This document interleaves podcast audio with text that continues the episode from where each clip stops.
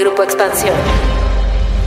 Videos de Pío López Obrador recibiendo dinero en efectivo, de exfuncionarios del Senado acomodando fajos de billetes, audios de conversaciones del líder del PRI, Alejandro Moreno, o del fiscal, Alejandro Gertz, son casos que recientemente han sacudido a la política mexicana y que tienen en común la utilización de grabaciones ilegales. Los audios y videos son efectivos para sacudir adversarios políticos, pero pocas veces sirven para llevar a juicio a los personajes exhibidos en presuntos actos de corrupción. Sin embargo, la utilización de grabaciones son cada vez más. La gobernadora de Campeche, Laida Sansores, se ha convertido en el personaje que exhibe conversaciones privadas de adversarios y compañeros de partido para denunciar corrupción o traición con acuerdos políticos con adversarios, como esta semana lo hizo con el líder de los senadores de Morena, Ricardo Monreal. Pero, ¿por qué las grabaciones no son consideradas como una prueba para los actos de corrupción exhibidos? Porque en algunos casos sirven para descarrilar carreras políticas y en otros no hay consecuencias? Esta temporada de videos será solo una muestra de lo que se verá en las campañas electorales del 2024. De esto vamos a platicar hoy en Política y otros datos. Política. Política. Y otros datos. Un podcast de Grupo Expansión. Política y otros datos. Buen jueves, bienvenidos a Política y otros datos. Hoy es 27 de octubre del 2022. Soy María Libarra, editora política de Expansión. Gracias por acompañarnos en este nuevo episodio. Por acá, ya listos, Viri Ríos y Carlos Bravo Regidor. ¿Cómo están? Hola, ¿qué tal? Un gusto estar por aquí como cada jueves en Política y otros datos. Recuerden que si les gusta el podcast y lo que estén escuchando, ayúdenos con unas estrellitas, con unos likes y por supuesto compartiendo con sus amigos esta grabación. Hola, hola, ¿cómo están? Feliz jueves de política y otros datos. Oigan, pues dos años después de las denuncias y de que se comenzó una investigación express realizada por la Fiscalía Especializada en Delitos Electorales, pues se decidió exonerar a Pío López Obrador. Sí, por el caso de los videos en el que se le ve tomando un sobre y una bolsa de papel con dinero en efectivo de manos de David León. Las grabaciones, como nos acordamos, y como lo ha dicho el abogado y el propio Pío López Obrador, fueron hechas de manera ilegal o evidentemente sin que Pío se diera cuenta, por quien era operador en ese entonces del gobernador de Chiapas, Manuel Velasco y mismas que fueron dadas a conocer por el periodista Carlos Loret de Mola en el portal Latinus en 2020. Hace tres meses viajamos a Palenque para entrevistar al hermano del presidente y en la entrevista grabada aceptó haber recibido aportaciones al movimiento para gastos menores, como gasolina, para mover gente, pues esa entrevista provocó que la Fiscalía Electoral, comandada por José Agustín Ortiz Pinchetti, un político muy cercano al presidente, decidiera que se debía investigar los dichos de Pío en la entrevista, las cosas que nos dijo. Pero un juez federal antes ya había otorgado a la autoridad 60 días naturales para investigar qué pasó, qué había sucedido con esto que nos dijo Pío en la entrevista. Y pues lo que sucedió es que básicamente el tiempo se acabó. El tiempo se le acabó a la fiscalía, a la FGR, para tratar de investigar y eso lo dejó asentado en el comunicado que emitió justamente para dar a conocer que no ejercería ninguna acción penal, que se cerraba la carpeta de investigación en contra de Pío López Obrador y en contra de David León, porque prácticamente él dice que a pesar cuando estaban desahogando algunas diligencias de la investigación con motivo de las declaraciones que nos había dado Pío López Obrador, pues el Ministerio Público acató el tiempo que les había dado el juez de amparo para determinar si había o no ejercicio de la acción penal y pues evidentemente como se les acabó el tiempo y no terminaron de investigar, cerraron la investigación y pues hoy Pío López Obrador, el hermano del presidente, ya no será imputado por, los presuntos delitos electorales. Pero yo lo que quiero platicar con ustedes y queremos platicar con ustedes este jueves es el tema de las grabaciones y la forma en que se han utilizado para dañar a actores políticos de acuerdo al tiempo y a la conveniencia pues de otros actores políticos. Y en eso quisiera centrar un poco, además de pedirte tu opinión, Viri, pues la conversación de este jueves. Bueno, Mariel, me parece excelente que centremos la conversación en el tema de las pruebas documentales, ya sean videos, audio, etcétera, porque creo que no nada más tenemos el caso de Pío.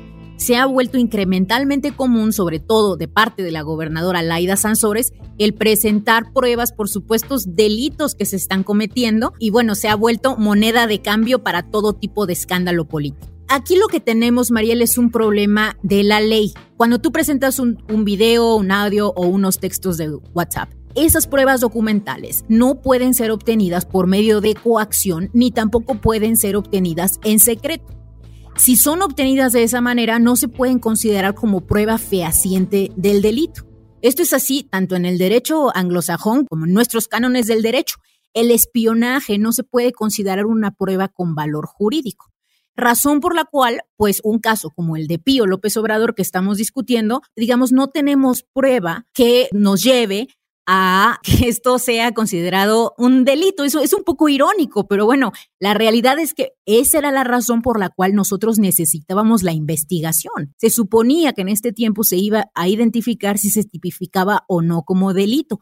Y la verdad es que estamos viendo que no le echaron muchas ganas. Ahora, me gustaría clarificar una cosita, y es la siguiente. En el derecho electoral, entregar y recibir cantidades en efectivo no está tipificado como delito. Lo que está tipificado como delito es, uno, ya sea que el origen de los recursos sea ilícito, por ejemplo, a ti no te puede dar una empresa, no te puede dar la iglesia, hay como restricciones a quién te puede dar el dinero. Y dos, está también penado que el uso de los recursos sea ilícito, es decir, si un partido político recibe el dinero y no se reporta ante las autoridades de fiscalización. El tema aquí es que el video per se, aún si fuera utilizado como prueba, no documenta ninguno de estas dos cuestiones. Habría que investigarse y bueno, ahí es en donde se atoró porque ya no encontramos voluntad política para la investigación. Carlos, ¿cómo viste tú esta exoneración de entrada y la otra, pues la forma en que decimos, en qué casos se toman en cuenta grabaciones, en qué otros casos no se toman en cuenta grabaciones como las que vimos en el caso de Pío López Obrador? Mira, normalmente yo suelo agradecer no haber estudiado derecho, Mariel, porque la verdad es que imagino que tomarse en serio las leyes en México debe ser un oficio muy frustrante. Pero para este caso particular sí lo lamento, porque, digamos, a mí los tecnicismos me parecen importantes. Muchas veces son pretexto, muchas veces son una manera de darle la vuelta al fondo de las cuestiones, pero a final de cuentas, si nos queremos tomar en serio la ley, pues tenemos que tomarnos también en serio los tecnicismos. Y en efecto, la primera pregunta que yo tengo cuando veo esto es, ¿por qué algunos videoescándalos sí terminan desembocando en investigaciones y sanciones y otros no? No tengo la respuesta porque no soy abogado, pero tengo la duda y desde luego que tengo la sospecha de que hay algo más que meros tecnicismos que explican la diferencia entre unos y otros casos. En segundo lugar, pues también sí, como bien lo señalaba Viri, en efecto, como tal, el hecho de entregar o recibir dinero en efectivo no constituye un delito, pero en el contexto de la formación de un partido político, como era el caso en ese momento de Morena, ¿no? que estaba, digamos, transitando de movimiento a partido, pues sí, tenemos un video que muestra que alguien está dando y alguien está recibiendo recursos. Me parece muy interesante lo que terminó pasando, cómo la salida de Pío a medios de comunicación y su amparo y la presión que termina él ejerciendo. Recuerdo muy bien en el podcast que habíamos hecho al respecto que decíamos, qué cosa tan rara que alguien, digamos que un presunto culpable, que un imputado, que alguien que queda mal, salga a decir, investiguenme, ¿no? Como que había algo ahí que no cuadraba. Viendo el desenlace, uno no puede evitar pensar que lo que estaba tratando de hacer Pío López Obrador era poner presión sobre el caso para tratar de que pasara pues lo que pasó.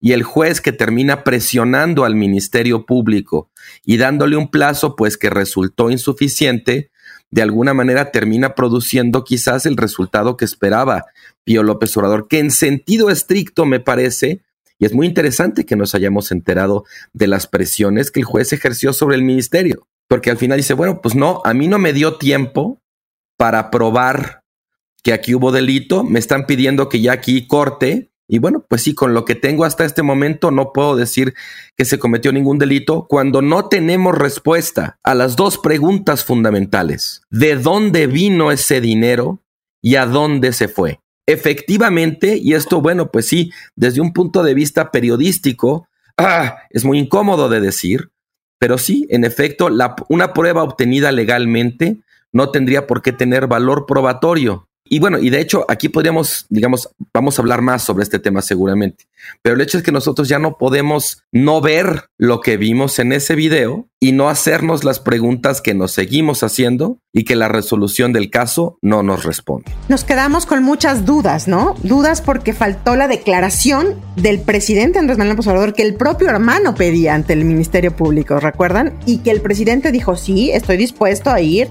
o estoy dispuesto a darles mi declaración, pues eso ya no ocurrió. Yo no entiendo tampoco, como no abogado que soy, por qué el juez presionó para que ya se le pusiera fin a la investigación si la investigación no estaba terminada. Sí, te platico yo ahí un poco porque yo que seguí más o menos el caso en estos últimos meses, el tema fue que me parece que la defensa de Pío López Obrador inteligentemente metió un amparo en algún momento de, de este año que fue resuelto en mayo, en donde su amparo era para decirles, hey, no han investigado, ¿qué les pasa? Tienen que investigarme. Y si no, tienen que decir que si van a judicializar la carpeta o no, porque ya han estado aquí dos años, digamos que un poco menos en ese momento de dos años, calentando la investigación o la supuesta denuncia que metió en mi contra el PRD y senadores, nada más para recordar, algunos senadores de la República, pero no han hecho nada. Y yo necesito tener un papel que diga que no soy culpable y que entonces pues no pueden tener esa investigación pues ahí parada, ¿no? Pero bueno, me parece que fue una jugada por parte de la defensa que obligó a presionar el tema de, pues, de la investigación. En ese momento le dieron a Pío la razón, le dieron un amparo y ahí es cuando empieza. Evidentemente le obligan a la fiscalía a decir, te pronuncias ya y me dices si hay o no materia para que lleves a judicializar la carpeta de investigación. Y ya estaban medio en desacato, que eso era algo que decía el, abogado, que habían incumplido varias veces y les habían dado como plazos, en realidad, plazos, plazos, plazos para que continuaran investigando. Pero fue clave la entrevista que nosotros hicimos para que esto no ocurriera y se tuvieran que obligar a investigar, que ahora sabemos que pues no tuvieron tiempo, porque finalmente en una entrevista que le dio Ortiz Pinchetti a López Dóriga le dice, este personaje evidentemente no habla de Pío López, dice, este imputado complicó todo. El caso ya se hubiera acabado si no hubiera ido a la prensa a decir lo que dijo. Entonces, ahí me da, eh, no sé qué piensan ustedes, pero la idea de que ellos querían terminar también ya y que Pío López Obrador complicó todo el tema que finalmente pues terminó como creo que todos sabíamos que iba a terminar. Mira, me parece que parte del, del gran dilema que estamos observando es que se trató de utilizar un criterio penal cuando se toman los criterios penales para dar seguimiento a una denuncia, debido a la gravedad y a las posibles consecuencias que el derecho penal pues puede tener en las personas inculpadas, o sea, te puedes ir literal, puedes perder tu libertad, el sistema de justicia considera que las faltas no pueden ser sujetas a interpretación, es decir, si tú estás en una cuestión penal, se tiene que cumplir un tipo penal de manera textual. Y aquí esto es lo que dificulta el tema, porque como platicábamos, no hay una tipificación del delito de entregar y recibir cantidades de efectivo. Entonces, la razón por la cual eh, Pío estaba diciendo investiguenme, pues es porque de hecho, si lo investigaban, al menos por la vía penal, todo mundo pues pensaba y, y, arguía que lo más probable es que las autoridades no eh, fueran a declararlo culpable. No solo eso, y creo que esto es todavía más grave, si se hubieran ido por la vía administrativa, que también, también se intentó, es decir, simplemente una falta administrativa, al que se iba a sancionar no era Pío, era a Morena o era al partido que sigue en el INE, ¿no? La investigación ahí en ese sentido sigue en el INE. Sigue ahí, pero digamos que ese es un tema que se va a resolver si acaso con una multa para Morena, pero nada en lo personal para Pío López Obrador. Por eso incluso López Obrador pues ya se puso muy gallito en la mañanera y dijo, si no les gusta cómo quedó este caso, presenten otra denuncia, porque él sabe que nuestra ley no es suficientemente fuerte o suficientemente draconiana para poder sancionar lo que estamos observando. Y en parte, eh, Mariel Carlos, yo pienso que es así porque los partidos políticos han decidido que sea así, porque este no es un tema que ha sucedido solamente una vez o en un partido político es un tema sistémico de cómo estamos observando que se financian campañas políticas y pues para el cual no existe un delito electoral suficientemente fuerte. Y por cierto que la senadora del PAN, Xochitl Galvez, ya dijo, voy a presentar una nueva denuncia en contra de Pío López Obrador, ¿no? Pero bueno, a ver, hablábamos de que en unos casos se cumple y en otros no. Tenemos casos, pues ahí, digo, sin meternos al fondo, pues sí, Carlos Ahumada, ya decía este Carlos Imas, evidentemente también incluso los videos ahorita de los panistas, los que estuvieron grabados en el Senado, ¿no? Pero que también ya hay investigaciones, o sea, ahí sí se abrieron carpetas de investigación, en, al menos en el caso de los panistas. Pero entonces, ¿qué pasa con esto que vemos, por ejemplo, a la par de lo que estamos viendo ahorita nuevamente? en los martes del jaguar, que ahora ya no fue un video, pero fueron hackeo a un celular y que se presentan las conversaciones privadas del senador Ricardo Monreal por parte de la gobernadora de Campeche, Laida Sansores, porque hasta donde nos quedamos, el propio fiscal o un fiscal de la FGR en una entrevista dijo claramente, y esa fue parte también de la estrategia de la defensa de Pío, que las grabaciones ilegales, lo que decimos, no constituyen una evidencia como tal en un juicio, ¿no? Pero además constituyen para la gente que las difunde. Es un delito difundir grabaciones ilegales. Y en ese caso está parte un periodista por haber difundido, ser uno de los primeros en difundir los videos del propio Gertz Manero, ¿recuerdan? Las conversaciones con el fiscal Juan Ramos, pero sí vemos cómo lo hace la senadora Laida Sansores. Yo creo que, a ver, déjame dar un pasito para atrás antes de entrar propiamente a lo, que estás preguntando, porque eh, se me quedó muy grabado lo que dijo Viri sobre que este es un problema sistémico del uso de dinero en efectivo en las campañas, en los partidos en general, en la política mexicana, y que nuestra ley no es suficientemente estricta al respecto para evitarlo, para castigarlo, para disuadir, digamos, a las personas que incurren en ese comportamiento de seguir incurriendo en él. Yo creo que en eso tienes toda la razón, Viri, pero no se queda ahí la cosa, porque es un tema sistémico que la coalición que está hoy en el poder supo convertir en un ariete electoral, supo conectar con el descontento de la población precisamente prometiendo hacer algo al respecto. Y si nuestra ley no es suficientemente estricta, ¿Dónde están las iniciativas de reforma a la ley precisamente para tratar de combatirlo? Yo lo único que veo de parte de la coalición que ahorita está en el poder y que llegó blandiendo la bandera del combate a la corrupción son excusas, son evasivas, son maneras de no hacerse cargo digamos, de que ellos también incurren en esos comportamientos, uno, y dos, pues ellos están en la situación privilegiada de estar en el gobierno, pues precisamente para combatirlos, no para relativizarlos o, para darles la vuelta. Ahora, ya conectando con lo que preguntabas, Mariel, yo creo que ante lo que estamos claramente es, más allá de la legalidad o no legalidad, esto ya se convirtió en una manera de hacer política. Intervenir ilegalmente comunicaciones, difundirlas para tratar de afectar la reputación de alguien o para tratar de distraer la atención de una cosa que no queremos que se use. Incluso ya tenemos como el caso, digamos, como la segunda derivada de que ante un hackeo y la publicación de los contenidos de ese hackeo, entonces empiezan a producir ahora otras filtraciones de otros materiales obtenidos igualmente de manera ilegal, ya sea mediante espionaje, mediante hackeo, para distraer la atención del otro. Esto ya es un carnaval de ilegalidades, de distracciones, y en donde al final, digamos, los videoescándalos no son un sustituto de la justicia no son una forma de hacer justicia, de hecho es una forma de hacer política que termina en muchos casos interfiriendo con la posibilidad de que se haga justicia, pero con una opinión pública ya tan desconfiada y un sistema de justicia tan desprestigiado, termina convirtiéndose como en una forma barata y entretenida de que las personas pensemos que nos estamos enterando de algo, que algo ya salió a la luz, se, exhibió, pero después obviamente nos frustremos porque eso no termina traduciéndose en un juicio, en una sentencia, no se le puede dar, como decías, valor probatorio, porque todo esto son, como se dice en el argot, frutos del árbol envenenado.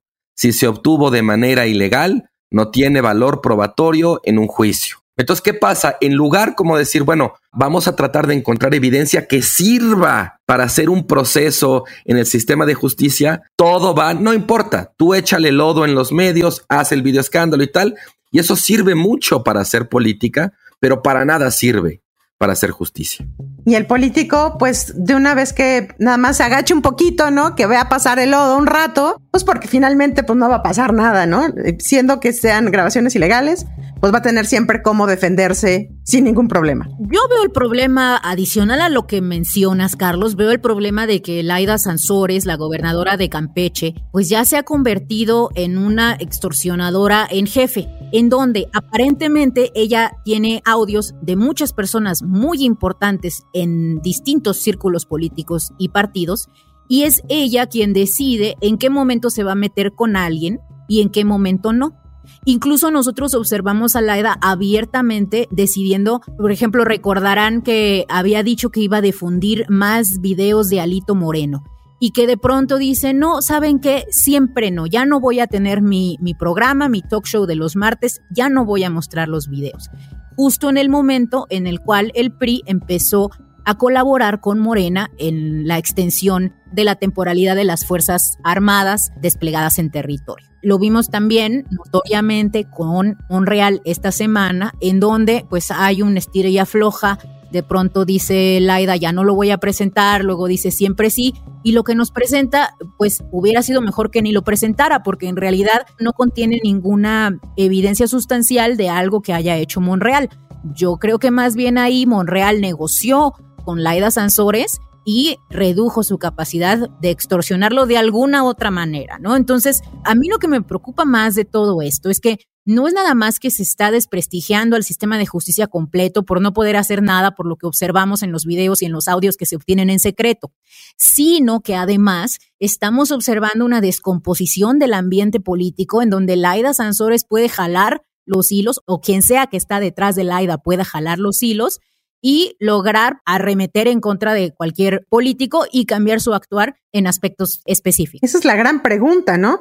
¿Quién está detrás de Laida Sansores diciéndole sí, adelante, palomeándole? Porque todo el mundo sabemos que pues nada se mueve si alguien no lo dice o lo pide, ¿no? Me parece muy completa esa caracterización. Esto es una burla a la ciudadanía. O sea, están exhibiendo en medios, están usando las instituciones de justicia de manera selectiva, sea en el caso de Alito, sea en el caso de Monral. Hay otro caso también que ya se nos olvidó a todos, pero que también, digamos, atravesó por esta misma ruta, que es el caso de Ricardo Anaya. Y bueno, mucho escándalo, mucho lodo, mucha política y la justicia. O sea, fíjense ya los términos que estamos utilizando. Negociar extorsiones, espionaje, hackeo de opositores políticos. Y estamos hablando de que estas son las personas que nos gobiernan, son las personas que tienen poder. Y mientras todos estamos muy entretenidos, que si, ay, qué decepción con lo que nos mostró Laida, o qué grave lo de Alito y tal, ¿Qué pasa con la, obediencia de la ley, con la procuración de justicia? Y todo esto en un contexto en donde de pronto tendemos a lo mejor a no conectar las cosas, pero me gustaría pues decir que es a días, ¿no? De, del hackeo que se hace evidentemente, ya lo dijo Carlos de la Sedena, también evidentemente de lo que hemos conocido como el rey del cash, que decíamos aquí, no hay ninguna evidencia, ¿no?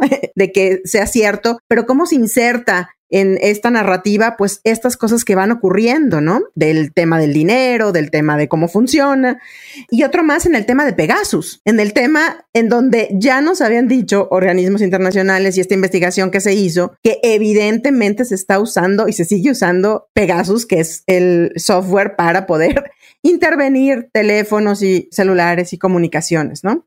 Todo esto se da, pues justo en ese contexto. Y pues, como siempre, vamos a ver hacia dónde va estos capítulos, hacia dónde llegas, si en el caso de Monreal va a ser parte ya de una división o una ruptura, como él mismo llamó, de Morena o no.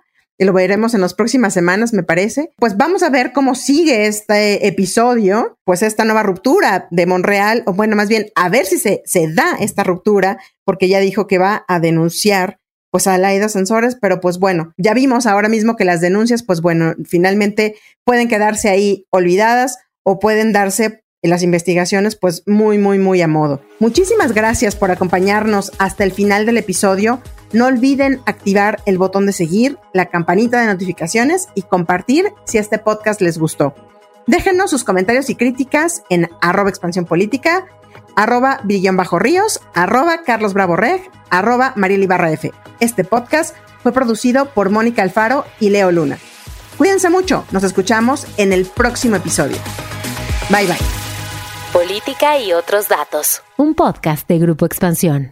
is Ryan here, and I have a question for you. What do you do when you win? Like, are you a fist pumper? A woohooer, a hand clapper, a high fiver. I kind of like the high five, but if you want to hone in on those winning moves, check out Chumba Casino. At ChumbaCasino.com, choose from hundreds of social casino style games for your chance to redeem serious cash prizes. There are new game releases weekly, plus free daily bonuses. So don't wait. Start having the most fun ever at ChumbaCasino.com. No purchase necessary. VGW. Void were prohibited by law. See terms and conditions. 18 plus.